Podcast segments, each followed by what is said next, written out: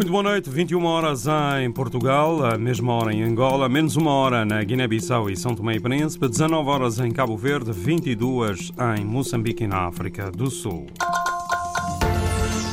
Síntese da atualidade às nove com edição de Jerónimo Muniz. Boa noite. O presidente angolano justificou esta sexta-feira que procedeu a um ligeiro eh, refrescamento do executivo para que os governantes recentemente nomeados possam contribuir para a resolução dos problemas do povo. João Lourenço intervinha no Palácio Presidencial após conferir posse aos novos eh, ministros.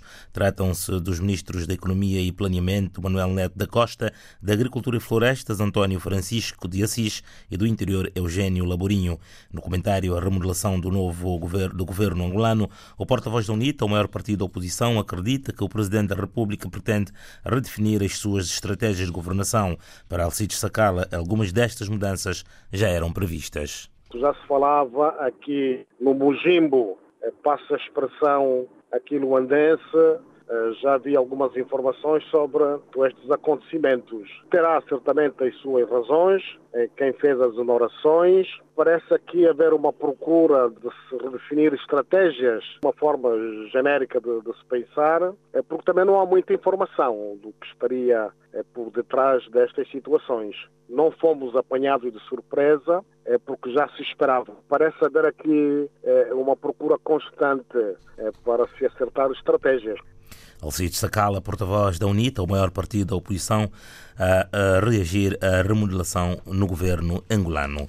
Os pequenos Estados insulares esperam que da Assembleia Geral das Nações Unidas, marcada para setembro, resultem medidas que melhorem a capacidade técnica destes países e o acesso aos financiamentos. Reforços, Carla Lima, que pretendem para garantir a implementação da Agenda 2030. Para a coordenadora residente das Nações Unidas, os financiamentos existem a nível global, mas o acesso é difícil devido à complexidade dos requisitos a serem cumpridos.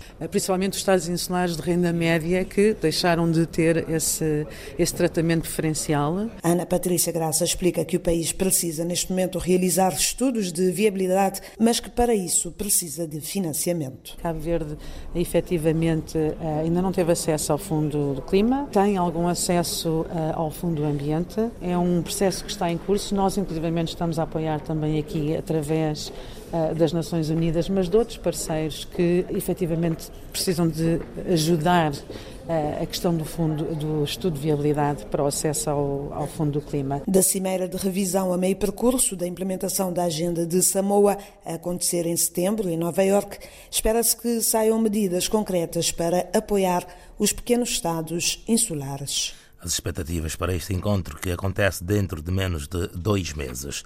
Trata-se de um projeto guineense de televisão na internet, o Web TV.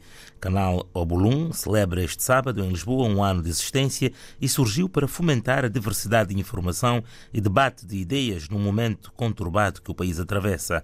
Elmer Lopes Barbosa, um dos mentores do projeto, fala um pouco mais do canal Obulum, que ambiciona ser um canal televisivo em todas as outras plataformas no intuito de incentivar e promover um diálogo sã e saudável, elevar o nível de debate sociopolítico no seio da sociedade guineense, decidiu-se então criar um projeto. Entretanto, um, foi escolhido esse nome do Obelum, que é um termo em crioulo, nosso crioulo, uh, que significa hum, a correnteza das chuvas torrenciais, que uh, ao passar leva tudo consigo. E o Obelum precisamente surgiu neste âmbito de um, ehm, vir uh, resgatar principalmente os valores da nossa dignidade, da nossa unidade, a unidade que promoveu a, a, independência do país, de tornarmos uma nação independente. Nós decidimos aproveitar dessa vantagem que as redes de comunicação social eh, nos dá, principalmente a, a internet, nas redes sociais,